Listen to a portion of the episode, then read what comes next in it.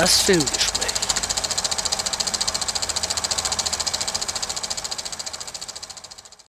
Hallo und herzlich willkommen beim Filmgespräch auf Radio Lora. Mein Name ist Sebastian Menzel, mit mir im Gespräch wieder Ingrid Schölderle. Hallo miteinander. Sie hören unsere Mai-Ausgabe. Das ist gleichzeitig unsere Jubiläumssendung, kann man sagen, weil gestern vor fünf Jahren gab es hier das allererste Filmgespräch. Wir fangen an mit den Starts vom 27. April und da haben wir als erstes für Sie den Film Champions mit Woody Harrelson. Das ist ein Remake eines Remakes eines Buchs. Es geht um einen Basketballtrainer. Rausgeschmissen von seinem NBA-Team, weil er die Beherrschung verloren hat und auf den Cheftrainer losgegangen ist. Dann in seinem Auto fährt, zu viel Alkohol drinnen drinnen hat und auf einen Wagen vor sich draufknallt. Dummerweise ist es ein Polizeiauto. Darum landete er dann bei der Richterin. Die gibt ihm die Wahl, in den Knast zu gehen oder in Form von, bei uns würde man sagen, Sozialstunden, ein Team von Leuten zu trainieren, die behindert sind. Das ist eine wahre Geschichte. Das Ganze basiert ganz ursprünglich auf einem Buch, 1990 erschienen, B-Ball, The Team That Never Lost a Game von Ron Jones, der dieser tatsächliche Coach war, dem das passiert ist. Dann hat erstmal in den 90er Jahren John Larroquette das verfilmt als Fernsehfilm und 2018 gab es einen spanischen Film, der sehr erfolgreich war und das wiederum ist jetzt das amerikanische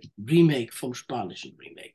In Nebenrollen übrigens zu sehen Cheech Marin von Cheech und Chong und Ernie Hudson, wenn Ihnen der nichts sagt, das ist der vierte Ghostbuster gewesen. Es ist ein Herzensprojekt von Woody Harrelson. Wie oft hat er schon Killer gespielt oder Zyniker, total Alkoholiker. Aber ich habe ihn noch nie so herzlich und wunderbar gesehen wie in Champions. Er ist auf eine Gruppe von lauter männlichen und einer weiblichen geistig behinderten Jugendlichen gestoßen. Liebenswerte junge Menschen die Darsteller sind auch alle tatsächlich Behinderte. Nicht so wie bei Leonardo DiCaprio in Gilbert Grape, der da den geistig Behinderten gespielt hat, aber selber nicht behindert ist, sondern es sind tatsächlich alles Behinderte, die diese Rollen spielen. Ich fand ihn mitreißend. Du kannst Tränen lachen. Markus merkt relativ bald, dass die Leute doch zu mehr fähig sind, ja, als er ihnen ja. ursprünglich zugetraut hat. Ein runder, sehr guter Film und ich gebe ihm viereinhalb Loras. Gut,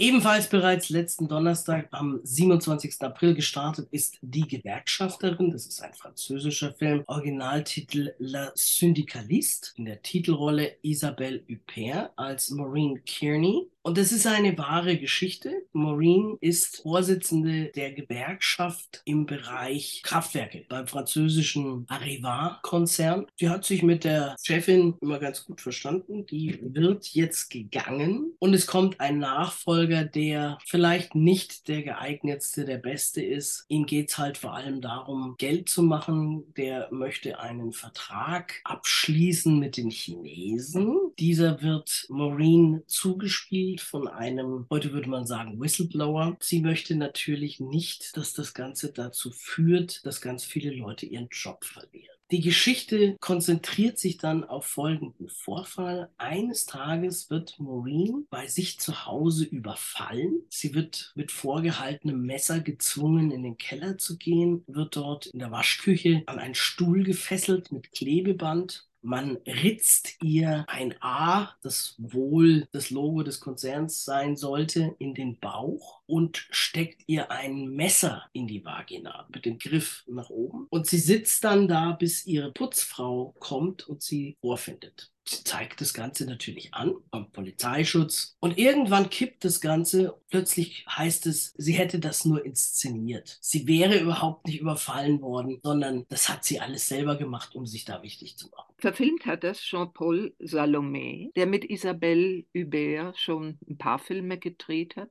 unter anderem eine Frau mit berauschenden Talenten Die Hubert spielt eine Frau, die nicht unbedingt sympathisch ist, sondern sehr auf ihre Karriere bezogen. Eine Gerechtigkeitsfanatikerin, die sich in der Gewerkschaft für die Mitarbeiter einsetzt. Frau Hubert ist eine hervorragende Schauspielerin. Sie ist es auch in diesem Film. In einer Nebenrolle Gregory Gadebois als ihr Ehemann, den wir kennen aus à la carte, aus Maria träumt. Warten auf Bojangles, wie er da tanzt. Dieser ganz wunderbare französische, nicht ganz schlanke Schauspieler in den mittleren Jahren. Jahrgang 76. 47 wird er heuer ein von der politischen Thematik her sehr interessanter Film. Es kommt halt vor allem auch dieses Thema, wie Frauen oft behandelt werden, ja. nicht ernst genommen ja, werden, ja. obwohl sie definitiv kompetent ist und mit allem Einsatz kämpft für ihre Leute. Ich gebe ihm vier Loras. Passt. Und wir haben noch einen Ausschnitt aus dem Film. Bevor Sie auch nur einen Mann entlassen, feuern Sie die Frau. Also, Seit Wochen weigert sich der Direktor, mit uns zu verhandeln. Ich weiß, er will keinen Sozialplan, aber deswegen bin ich gekommen um mit ihm zu reden und eine Lösung zu finden. Und wenn Sie uns feuern, was machen wir dann? Wir müssen uns prostituieren, um die Kinder zu ernähren. Will er das? Nein, hören Sie, ich fordere, dass er Ihnen eine Weiterbildung bezahlt und ich verspreche, dass Sie nicht leer ausgehen werden. Warum sollten wir ihm glauben? Wenn ich was verspreche, dann nicht einfach so. Ich tue alles, um es zu halten. Also, Morin, die Ungarnreise. Was ist los in dem Werk? Was ist das Problem? Sie entlassen die Frauen, weil sie keine Erträge bringen. Und warum? Leisten sie zu wenig? Sie sind weniger rentabel. Sie arbeiten immer weiter, selbst wenn sie krank sind. Also gibt es Unfälle und Produktionsfehler. Sie könnten sich doch krank melden, oder? Ach ja, ohne Kranken- und Sozialversicherung? Also wir können die Arbeiterinnen einer unserer Niederlassungen nicht einfach im Stich lassen. Wir sollten einen Sozialplan erstellen und für ihre Weiterbildung aufkommen. Okay, sehr gut. Lüg, Sie veranlassen eine Studie dazu und ich bringe die Idee in die nächste Vorstandssitzung ein. Danke, Madame la Présidente. Es lebe die weibliche Solidarität. Ach, wenn zwei Frauen effizient zusammenarbeiten, sehen Sie nichts als weibliche Solidarität? Das ist jämmerlich, mein lieber Dumont.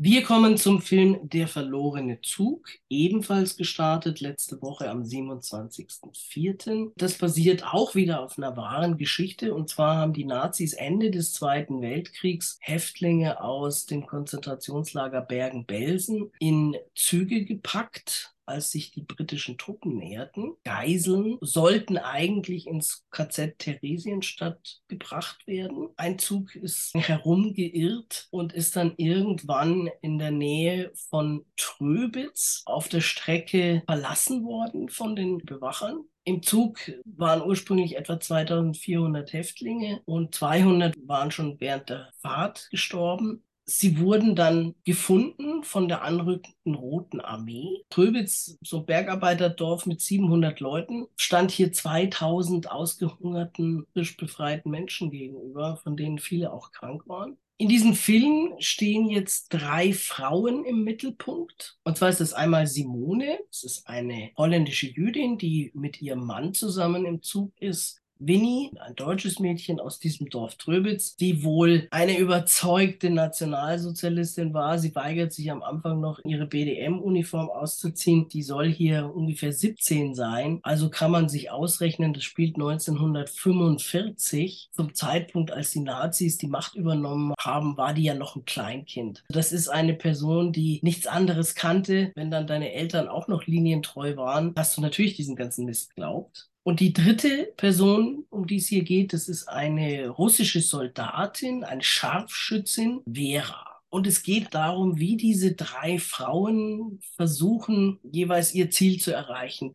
Die Holländerin möchte natürlich nach Hause. Die Russen lassen die aber nicht weg, weil viele krank sind. Simone hatte schon Fahrräder organisiert und den Plan gefasst, mit dem Radl von Ostdeutschland nach Holland zu fahren. Diese drei Frauen wohnen dann zusammen im Haus von Winnie Autorin und Regisseurin Saskia Diesing ist in Deutschland aufgewachsen, bis sie acht Jahre alt war und dann mit ihren Eltern in die Niederlande, wo sie noch lebt und an der Filmakademie in Utrecht studiert hat die Besetzung in dem Film sind Schauspieler, Schauspielerinnen in erster Linie, die wir hier in Deutschland nicht kennen. Das, der Film ist eine holländisch-deutsch-luxemburgische Co-Produktion. Der Drehort war Luxemburg.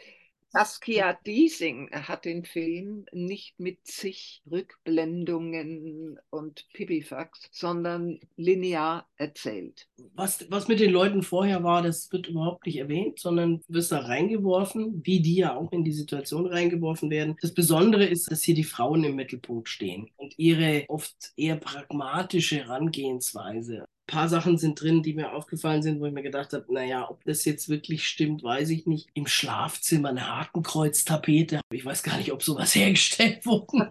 Es soll halt zeigen, dass das Mädel Kind von Eltern war, die einfach fanatische Nazis waren, weil sonst würdest du dir ja nicht eine Hakenkreuztapete ins Schlafzimmer kleistern. Und als Bild für ihre Abkehr sieht man dann, wie sie anfängt, das abzureißen. Der Film ist gut gemacht, klassisch erzählt, Drei Loras. Ja, schließe ich mich an.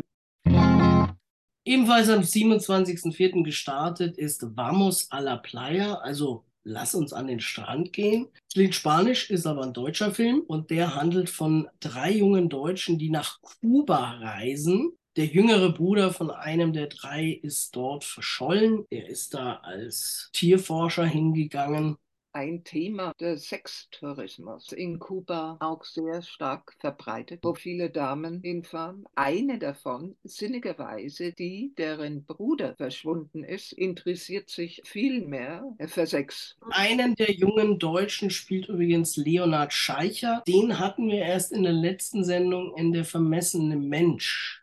Die Regisseurin und Autorin ist Bettina Blümner. Ich war nicht gerade begeistert von dem Film. Mir ist er teils zu oberflächlich. Sie schneidet es an, diese Armut, dass vor allen Dingen junge Männer sich verkaufen müssen. Reißt halt dieses Thema zwar an, verarbeitet es aber nicht ausreichend. Ich sehe ihn sehr zwiespältig, höchstens zweieinhalb Loras. Okay. Wir haben noch einen Film, der letzte Woche ins Kino gekommen ist. Wir haben ihn schon in der letzten Sendung erwähnt, als wir über die Oscars gesprochen haben. The Whale. Brandon Fraser hat für diesen Film nämlich den Oscar als bester Hauptdarsteller gewonnen. Fraser spielt hier einen Lehrer, Charlie, der mittlerweile nur noch virtuell unterrichtet. Er sitzt in seiner Wohnung, aus der er gar nicht mehr rauskommt, weil er nämlich extrem übergewichtig ist und er verdient sein Geld, indem er Studenten hilft, besser zu schreiben. Während dieser virtuellen Unterrichtsstunden ist seine Kamera immer ausgeschaltet. Die Studenten hören ihn nur, sie sehen ihn nicht. Er sagt dann immer, ja, die ist kaputt, weil er natürlich nicht möchte, dass sie ihn sehen hat eine Freundin oder Unterstützerin, die Liz, gespielt von Hong Chao. Die für beste Nebenrolle nominiert wurde bei den Oscars. Ja, aber leider nicht gewonnen hat. Und die ihn immer besucht, dafür sorgt, dass er hat, was er braucht. Er hat seine Dämonen. Er war mal verheiratet und hat eine Tochter, die jetzt wieder mal auftaucht. Meistens taucht sie auf, wenn sie Geld braucht. Ja, und ansonsten verachtet sie ihren Vater, weil der damals wegen eines Mannes ihre Mutter verlassen hat. Dieser Mann ist gestorben und daran Oh ja. ist Charlie wirklich zerbrochen und hat nur alles in sich hineingefressen. Brandon Fraser musste vor jedem Drehtag stundenlang in die Maske. Die haben auch absolut zu Recht den Oscar bekommen. Was auch noch eine Rolle spielt in dieser Geschichte, ist die Problematik von Sekten. Es taucht ein junger Mann auf an Charlies Tür, der missionieren will. Und es stellt sich dann im Laufe der Zeit raus, dass Charlie mit dieser Sekte schon mal in Berührung war. Wir wollen jetzt nicht mehr verraten. Es ist ein hervorragend gespielter Film. Der Oscar ist absolut verdient gewesen. Brandon Fraser kennt man vor allem aus eher etwas albernen Abenteuerfilmchen, wobei der schon immer auch zwischendrin was Ernstes gemacht hat. Also ein Film fürs Geld, ein Film fürs Herz. Ähm, Fraser war lange Zeit jetzt weg vom Fenster. Der hat auch Pech gehabt, war verheiratet. Seine Frau hat sich scheiden lassen, hat ihn ziemlich ausgenommen. Es gab dann auch eine Geschichte, dass er belästigt worden ist von jemanden von der Hollywood Foreign Press. Diese sexuelle Belästigung hat ihn ziemlich aus der Bahn geworfen. Was übrigens auch der Grund dafür ist, dass Fraser, obwohl er nominiert war, nicht zu den Globes gegangen ist, weil er mal geschworen hat, auch wenn dieser Mensch da jetzt nicht mehr ist, mit denen will er nichts mehr zu tun haben. Auf jeden Fall ist dieser Film hervorragend. Was uns fast ein bisschen wundert bei dem Regisseur. Darren Aronofsky hat ein paar Filme gemacht, die richtig gut sind. Er hat aber ein paar auch gemacht, die wirklich mehr als seltsam sind. Zum Beispiel Mother. Grauenvoll. Auch mit The Fountain konnte ich persönlich nicht allzu viel anfangen. Zwischendrin hat er dann wieder gute Sachen gemacht, The Wrestler zum Beispiel. Black Swan fand ich auch gut, wofür Natalie Portman auch einen Oscar gekriegt hat. Gemischte Gefühle. Aber The Whale hat er wirklich ausgezeichnet gedreht. Und ich hätte dem auch viel mehr den besten Film gegönnt als Everything Everywhere All at Once. Wir geben fünf Loras für The Whale, da sind wir uns einig und haben aus diesem Film auch noch einen Ausschnitt für Sie. Das ist schon so lange her. Ich dachte, dass wir uns vielleicht kennenlernen können. Ich weiß nicht mal, wieso ich hier bin. Ich kann dich bezahlen. Du willst mich bezahlen, damit ich Zeit mit dir verbringe. Und ich kann dir bei den Schularbeiten helfen. Das ist ja sozusagen mein Beruf. Ich helfe dir bei deinen Kursen. Du unterrichtest online? Ja, Wissen deine Schüler, wie du aussiehst? ich lasse die Kamera immer aus. Ist bestimmt eine gute Idee. Mein Vertrauenslehrer sagt, wenn ich mich in einem Fach stark verbessere, schaffe ich vielleicht den Abschluss. Du könntest diese Aufsätze umschreiben. Die müssen richtig gut werden. Weißt du, ich sollte sie nicht für dich schreiben, sondern mit dir daran Wie arbeiten. viel zahlst du mir? Wir kommen zu den Starts von heute, 4. Mai, und beginnen mit einer französischen Produktion mit dem etwas holprigen deutschen Titel Meine Schwester, ihre Hochzeit und ich. Der Originaltitel ist Le Discours, die Festrede oder der Diskurs. Und der Film ist auch eine einzige Rede. Im Mittelpunkt steht der eher linkische Adrien, gespielt von Benjamin Lavernet. Der ist gerade von seiner Freundin verlassen worden. Das heißt, sie hat gesagt, ich brauche eine Pause von dir. Also es ist noch nicht endgültig, aber sie ist jetzt guten Monat weg. Und er sitzt bei seinen Eltern zum Essen zusammen mit seiner Schwester und deren Verlobten, die demnächst heiraten werden. Der künftige Schwager spricht ihn an, als die Schwester mal draußen ist und sagt, weißt du was, deine Schwester wahnsinnig freuen würde, wenn du auf unserer Hochzeit eine Rede halten könntest. Jetzt ist dieser Adrian alles andere als ein großer Redner und eher der Typ, der eine Panikattacke kriegt, wenn er vor Leuten sprechen soll. Er ist alles andere als begeistert von dieser Idee, traut sich aber nicht, das dem Schwager zu sagen, weil er hat vorher schon gesagt, dass in seiner Familie die Leute eher nicht ehrlich die Wahrheit sagen. Also, dass man ja nicht sagen darf, nee, das Essen schmeckt nicht, sondern dass man immer schön Komplimente macht, auch wenn sie nicht ehrlich gemeint sind. Dieser Film bricht permanent die Grenze zum Publikum. Die dreiviertelte Zeit redet Adrien mit uns und erklärt, sagt, warum er das nicht machen will. Während dieses Abendessens, das den Hauptteil des Filmes ausmacht, wartet er auch nur ständig auf eine Antwort von seiner Freundin, der er eine SMS geschrieben hat. Wir haben mal vor einiger Zeit das Etikett geprägt, französischer Schwafelfilm. ja, und das ist die Krönung des Schwafelfilms. Für das, dass der Adrien eigentlich keine Rede halten will, redet er ganz schön viel. Das ist fast schon ein Monolog. Das Ganze ist nicht mal anderthalb Stunden lang. Nur 87 Minuten kommt einem aber wie ein Überlängenfilm vor. Für mich fast ein bisschen unverständlich, dass der Regisseur, der Laurent Terrat ist, der einen meiner absoluten Kinderlieblingsfilme gedreht hat. Der kleine Nick. Der kleine Nick macht Ferien. Asterix und Obelix. Molière, den er fantastisch gedreht hat. Aber hier hat er halt ein bisschen daneben gelangt. Es ist das Porträt eines linkischen Menschen ohne jegliches Selbstbewusstsein. Als solches ist es nicht schlecht gemacht, aber es strengt an, das anzuschauen. Und der, die Hauptfigur, wird einem auch nicht wirklich sympathisch. Man denkt sich, Hör endlich auf. an der Stelle deiner Freundin wäre ich auch gegangen Shut und up. würde ganz sicher nicht wiederkommen. Wie viele Loras geben wir diesem Werk? Zwei. Du zwei und ich eineinhalb. Wir kommen zu einem deutschen Film, der auch heute ins Kino kommt, nämlich Das Lehrerzimmer. Die Lehrerin Carla Nowak ist mit der Situation konfrontiert, dass einer ihrer Schüler verdächtigt wird, gestohlen zu haben. Sie schließt der Sache auf den Grund zu gehen und ist irgendwie so ein bisschen gefangen zwischen ihren eigenen Idealen und dem Schulsystem. Gespielt wird die Lehrerin von Leonie Benesch. Man kennt die Schauspielerin vor allem aus der Serie Babylon Berlin. Ansonsten war sie noch in der Verfilmung von Frank Schätzings Der Schwarm zu sehen.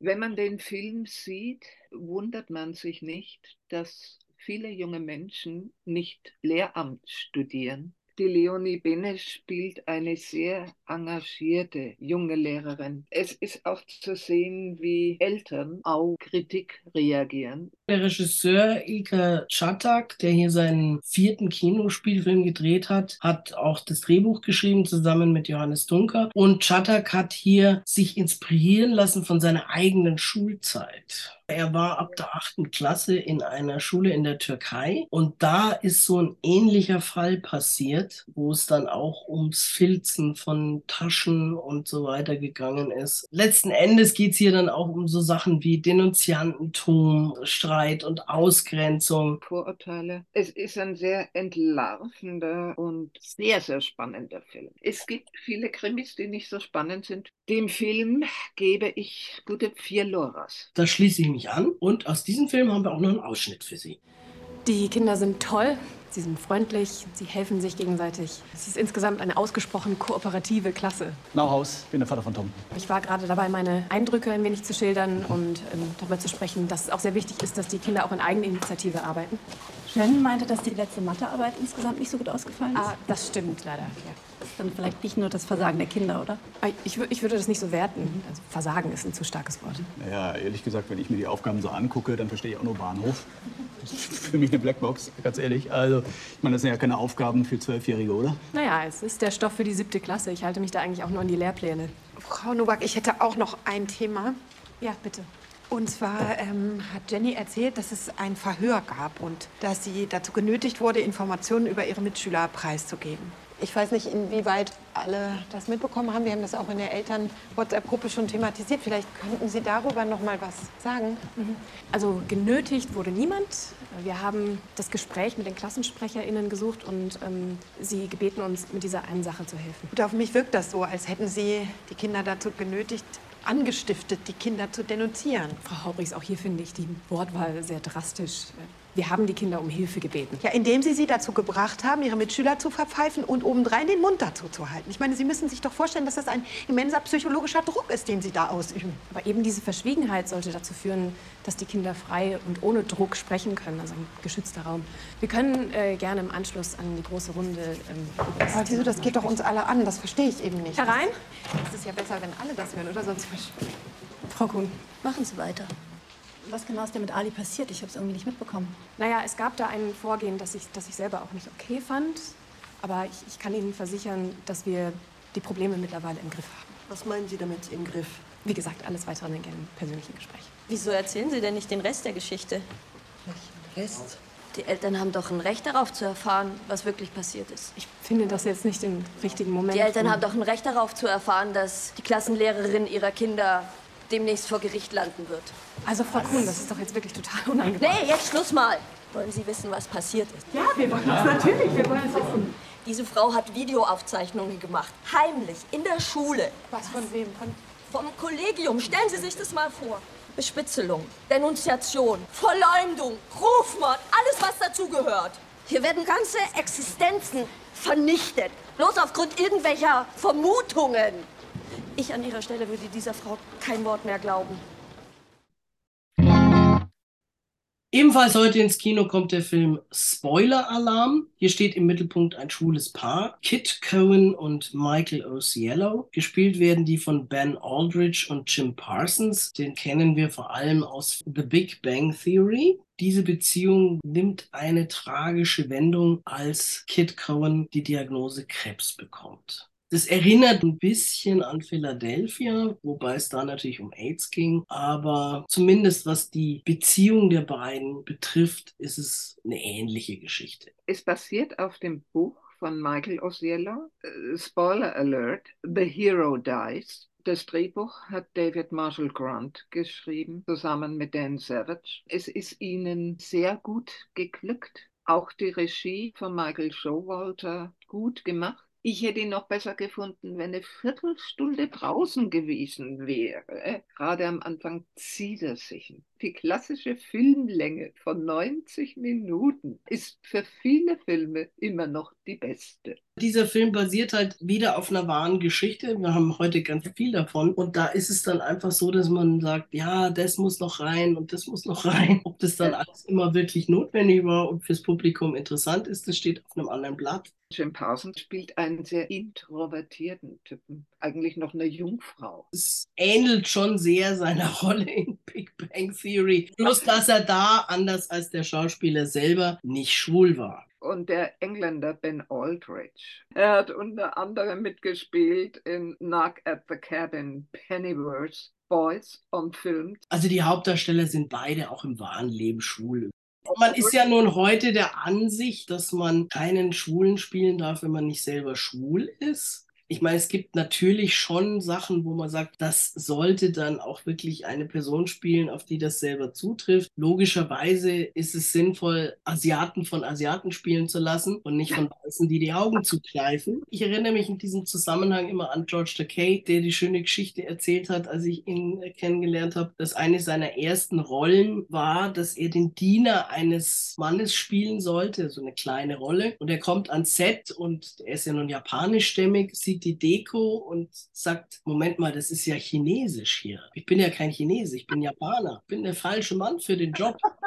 Das als junger Schauspieler, der, wie gesagt, noch nichts gemacht hatte. Und dann haben die gesagt, das ist egal, so ungefähr halt's Maul und, und spiel deine Rolle. er hat dann gesagt, mir war endgültig klar, dass es wirklich egal ist, als ich gesehen habe, dass mein Chef, der Oberchinese, von Peter Sellers gespielt wurde der einfach den ganzen Film über die Augen zugekniffen hat, damit es aussieht, als ob er die sogenannten Schlitzaugen hätte.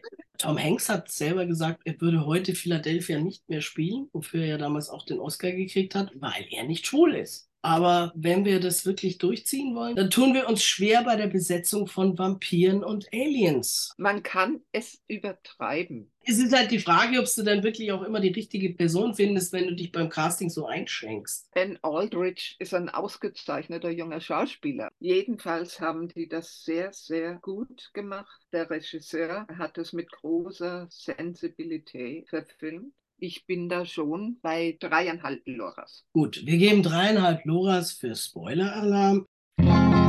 Wir haben noch einen Film, der heute ins Kino kommt. Das ist was für die kleineren Zuschauerinnen und Zuschauer und zwar Oink kein Zeichentrickfilm, das ist Stop-Motion-Technik mit Puppen, eine holländisch-belgische Koproduktion. Hier gibt es das Mädchen Babs, die lebt mit ihren Eltern zusammen natürlich, hätte ganz gerne ein Haustier, aber der Vater ist allergisch. Dann hat sie noch einen Freund, Tane, und plötzlich taucht ihr Opa auf.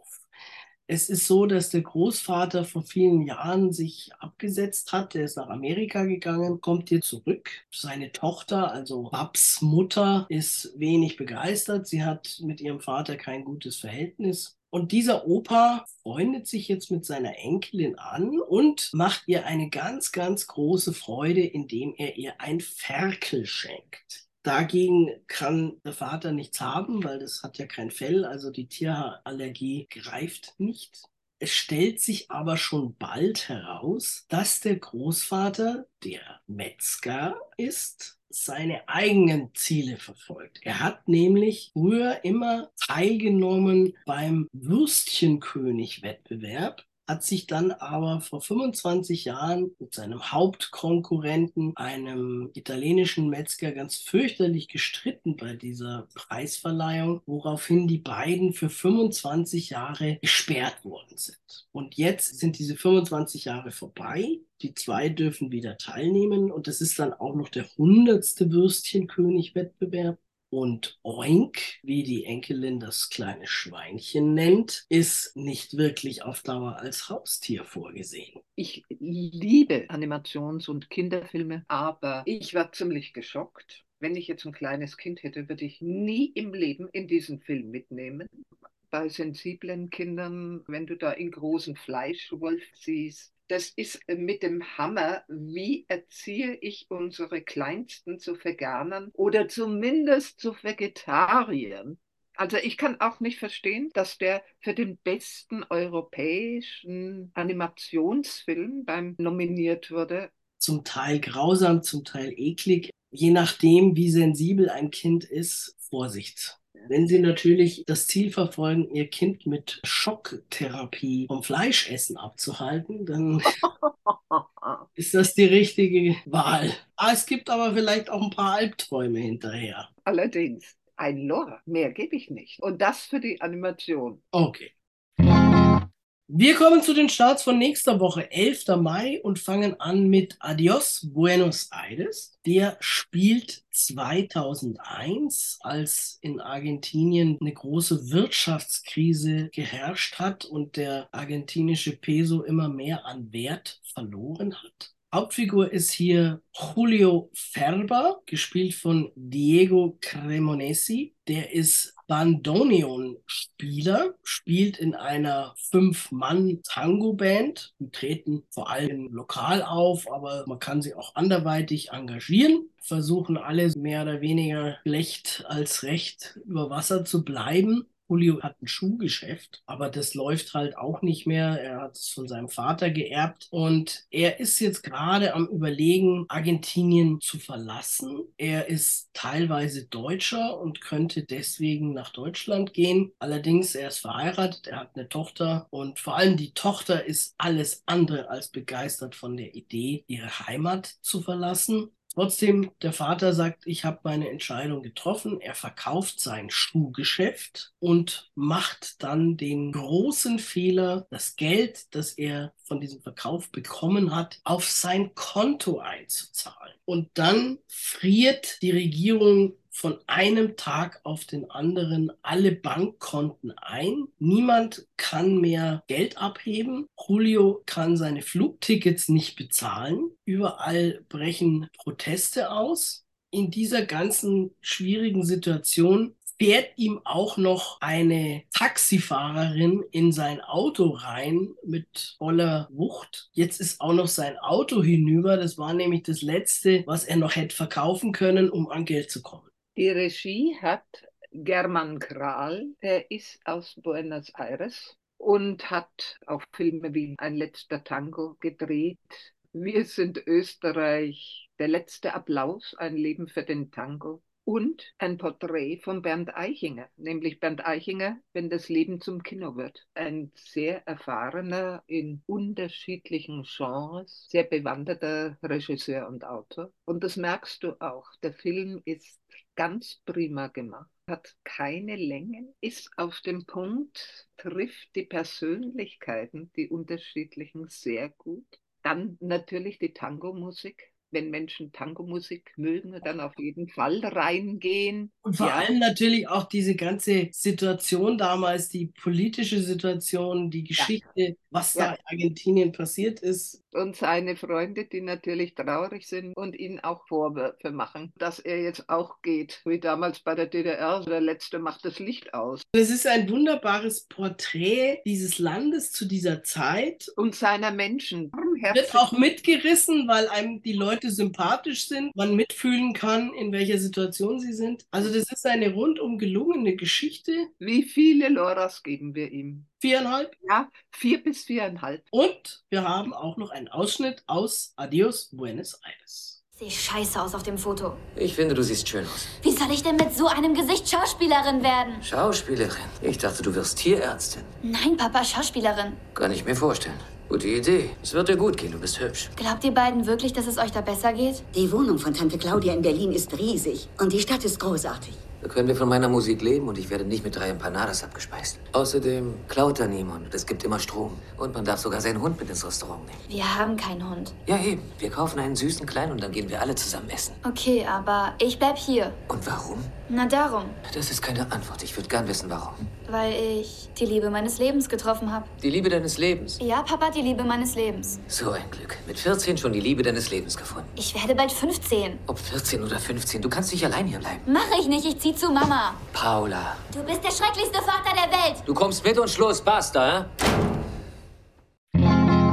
Ebenfalls am 11. Mai ins Kino kommt der Film Bo is Afraid. Also Bo hat Angst. Bo, das ist Bo Wassermann, gespielt von Joaquin Phoenix, muss gerade damit fertig werden, dass seine Mutter plötzlich gestorben ist und jetzt muss er sich seinen dunkelsten Ängsten stellen. Der Film ist eher so eine Kafkaeske Geschichte und mit zwei Stunden 59 ganz schön lang. Über einen Angstpsychotiker, Herr Phoenix kann die sehr gut spielen, wobei ich der Überzeugung bin, dass da auch sehr viel Persönlichkeit mit drinnen ist, was wiederum nicht verwundert, wenn man die Geschichte von Joaquin Phoenix kennt. Die Eltern, die christliche Missionare bei so einer Sekte waren, Kinder Gottes, und fünf Kinder mit rumgezogen haben durch die Karibik, Mittelamerika, Lateinamerika. Ich bin nach eineinhalb Stunden raus, weil mein Masochismus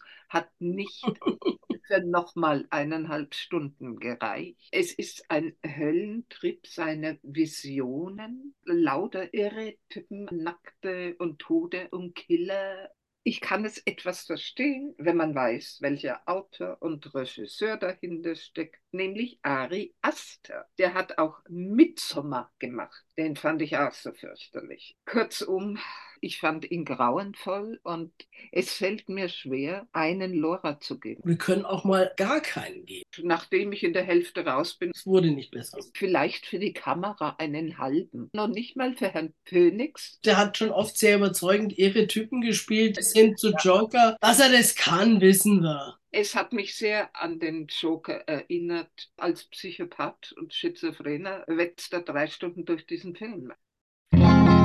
Wir haben jetzt noch einen Film, der am 11. Mai ins Kino kommt, und zwar Miyama Kyoto Prefecture. Hier geht es um den Musiker Uwe Walter, der in Gelsenkirchen geboren wurde und irgendwann mal im Rahmen seiner Ausbildung auf die japanische Musik des No-Theaters gestoßen ist, die ihn fasziniert hat. Er hat dann traditionelle japanische Flöte gelernt, ist nach Japan gezogen. Er hat dann auch eine Japanerin geheiratet und mit ihr Kinder bekommen, lebt bis heute in einem kleinen Dorf in der Nähe von Kyoto. Also in Japan ist der ganz bekannt. Das ist natürlich so ein bisschen wie wenn bei uns ein Japaner jodelt. Der gibt Unterricht, der ist auch schon vor dem Bruder des Tenno aufgetreten und in irgendwelchen Fernsehproduktionen. Aber darum geht es in dem Film gar nicht. In dem Film geht es eigentlich nur um das Leben in diesem Dorf, das in einem Tal liegt zwischen Urwäldern dessen Bewohner und Bewohnerinnen auch immer wieder darum kämpfen müssen, dass da die Natur nicht kaputt gemacht wird. Uwe Walter lebt da voll integriert mit seiner Frau. In dem Film siehst du in erster Linie Szenen aus diesem Dorf ohne roten Faden, eine Aneinanderreihung an Szenen, die nicht wirklich was miteinander zu tun haben. Mal siehst du die Leute, die feiern oder ihre Musik spielen, für ein Fest sich vorbereiten. Dann siehst du den Uwe Walter, wie er mit seiner Frau Reis anpflanzt oder irgendeinen anderen, der Hühner schlachtet. Mit diesem Film habe ich wirklich nicht ganz verstanden, worauf der raus will. Man hätte sowohl in die Richtung Naturschutz mehr gehen können oder man hätte eher auf diese Musik Musikgeschichte eingehen können. Der Filmemacher, ein Dokumentarfilmer, Rainer Komas, der schon ein paar Preise, also hauptsächlich für Kurzfilme bekommen hat. Wie viele Loras gibst du dem Werk? Ein paar Sachen waren ganz interessant, schöne Naturaufnahmen, aber das reißt im Endeffekt nicht raus. Zwei Loras. Wir kommen zu den Starts vom 18. Mai. Da haben wir jetzt noch drei Filme für Sie. Und wir beginnen mit Die Linie. Das ist eine französisch-belgisch-schweizerische Produktion. Margaret, gespielt von Stephanie Blanchou, darf sich drei Monate lang ihrer Mutter nicht nähern, weil sie sie geschlagen hat. Mindestens 100 Meter Abstand muss sie einhalten. Das ist nicht einfach für sie. Was sind 100 Meter? Sie durchbricht das immer wieder, weil sie sich auch Sorgen um ihre kleine Schwester macht. Margaret war schon öfter gewalttätig. Die Mutter wird von Valeria Bruno Tedeschi gespielt, eine ziemlich bekannte und gute Schauspielerin. Margaret geht jeden Tag an diese Linie, diesen 100-Meter-Kreis, trifft sich dort mit ihrer zwölfjährigen Schwester Marion, der sie Musikunterricht erteilt klar hat er auch Längen drin und Szenen, wo du sagst, na geht's noch. Die Mutter ist auch labil und wollte mal Konzertpianistin werden und hat letztlich dann der Tochter dafür die Schuld gegeben, dass sie das nicht machen konnte. Der Film war im Rennen um den Goldenen Bären, hat ihn aber nicht gekriegt. Die Regisseurin Ursula Mayer ist hier schon zum zweiten Mal angetreten. Ursula Mayer hat Schockwellen klein, Anfänge eines Schauspielers, Bridges of Sarajevo und Winterdieb gedreht. Eine recht erfahrene Filmemacherin, trotzdem ein bisschen strange. Und zieht sich halt leider. Ich bin bei zweieinhalb Loras. Weil es letzten Endes nicht wirklich besonders unterhaltsam ist. Dann haben wir jetzt nochmal eine Dokumentation. She Chef. Eine weibliche Chefköchin ist damit gemeint, weil Chef ist ja im englischsprachigen Raum eben nicht der Chef im Sinne von Boss, sondern jemand, der in der Küche das Sagen hat. Es geht hier um Agnes Karasch, die Köchin ist. Wir schauen ihr hier eine Stunde und 43 Minuten lang mehr oder weniger beim Kochen zu. Agnes Karasch ist noch am Anfang ihrer Kochkarriere Lehre in einem der bekanntesten europäischen Restaurants im Steirer Eck, ein Zwei-Sterne-Restaurant in Wien am Heumarkt, mitten im Stadtpark gelegen.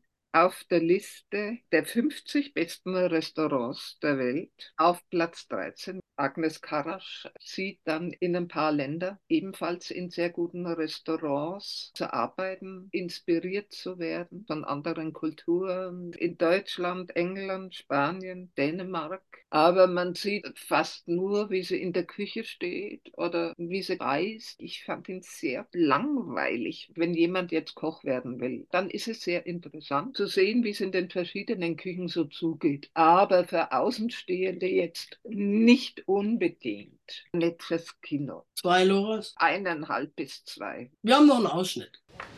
Einen Kumpel gehabt, der sagt so, die Agnes ist die einzige Frau, wo ich glaube, die kriegt das alles unter einen Hut. Beruf, Kinder, die steht wahrscheinlich am passend richteten Teller an, dann platzt die Fruchtblase.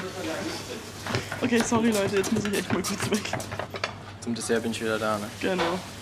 Aber ist, ist, kann es das wirklich sein?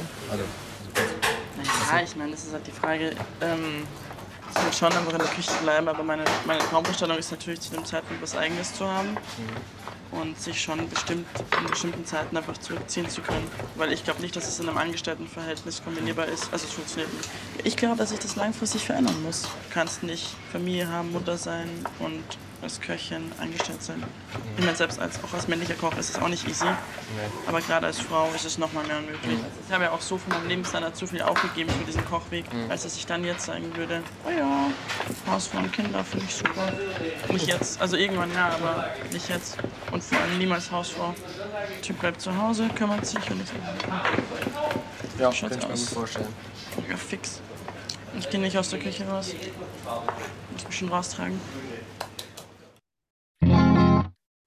Wir haben noch einen letzten Film, der am 18. Mai startet, nämlich Living, deutscher, deutscher Untertitel Einmal richtig leben. Die Hauptrolle spielt Bill Nye. Wir sind im London der 50er Jahre. Williams, ein eher humorloser Bürokrat, bekommt eine schlechte Diagnose und entschließt sich, sich freizunehmen, um das Leben kennenzulernen, was er bisher einfach nicht gemacht hat. Mit Bowlerhat und Regenschirm, das totale Klischee, in ganz ordentlichen Anzügen. Schaut eigentlich ein bisschen so aus wie John Cleese in Ministry of Silly Walks bei Monty Python, wo die alle immer mit dem schwarzen Anzug und der Melone und Und die stehen, warten auf ihren Zug in die Stadt und dann in das Ministerium. Beamt total steif. Das Buch geschrieben hat Katsuo Ishiguro, ein Japaner, der wohl berühmteste japanische Filmregisseur, einer der zehn besten und wichtigsten Regisseure der Welt, Akira Kurosawa, hat ihn schon verfilmt.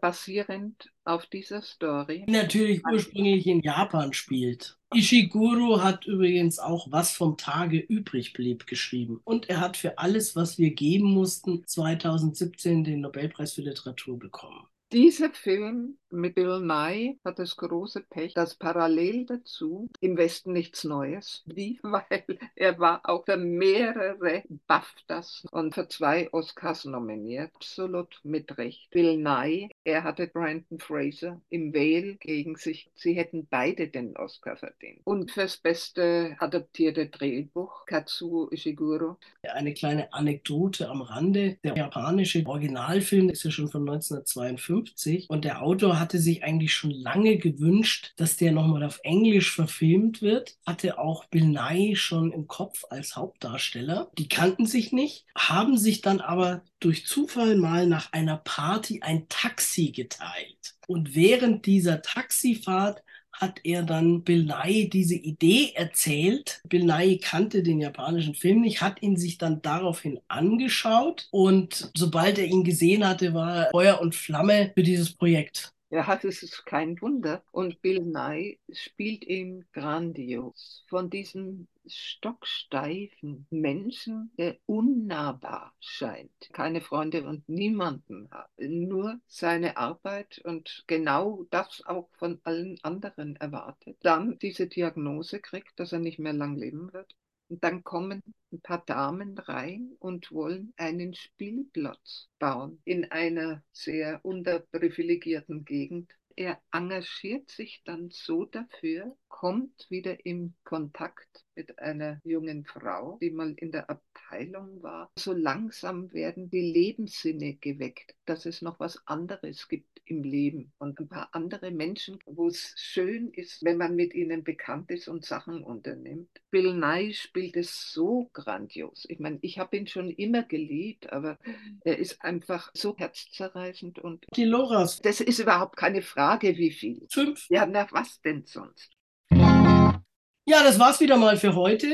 Wir sind am Ende unserer Sendung angelangt, die wie immer wiederholt wird. Heute Nacht um zwei und morgen früh um 9 Uhr, dann allerdings nur auf DAB Plus und im LoRa Livestream sowie Samstag früh um 6 und Sonntag um 21 Uhr, dann nur im LoRa Livestream. Außerdem können Sie uns als Podcast hören. Die Originalsendung immer eine Woche nach Erstsendung, genauso wie sie hier gelaufen ist, auf freieradios.net unbegrenzt, dann allerdings ohne Musik. Wir wünschen wie immer viel Spaß im Kino. Die nächste Sendung gibt es am 1. Juni und bis dahin wünschen wir Ihnen eine gute Zeit. The Whale und Living, einmal wirklich leben. Es rentiert sich absolut reinzugehen. Tschüss miteinander. Tschüss.